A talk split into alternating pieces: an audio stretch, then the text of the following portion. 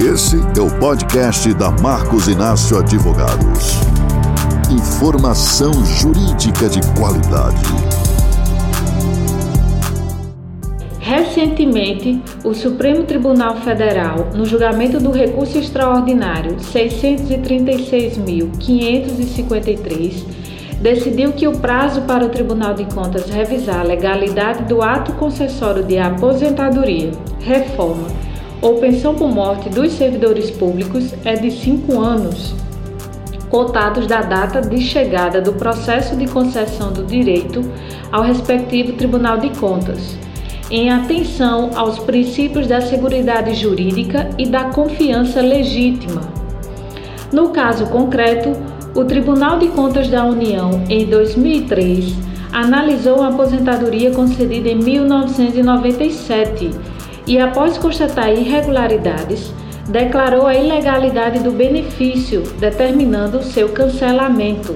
Todavia, o relator do processo no STF alegou que, por motivos de segurança jurídica, considerando que a concessão de aposentadoria, reforma ou pensão por morte são espécies de ato administrativo complexo que envolvem órgãos diversos da administração pública, somente podem ser considerados concretizados após a análise da sua legalidade pelo TCU.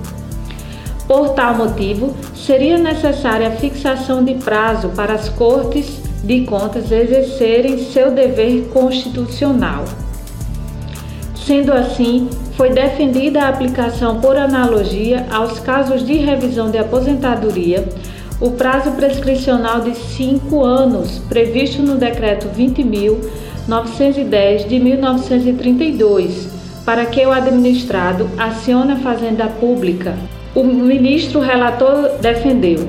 Se o administrado tem um prazo de cinco anos para buscar qualquer direito contra a Fazenda Pública, também podemos considerar que o poder público, no exercício do controle externo, teria o mesmo prazo para rever eventual ato administrativo favorável ao administrado.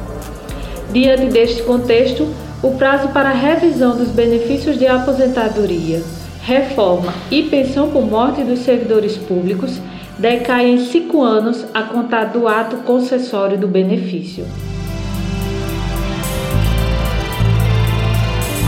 Esse foi o podcast da Marcos Inácio Advogados. Siga nossas redes sociais e fique por dentro do mundo jurídico.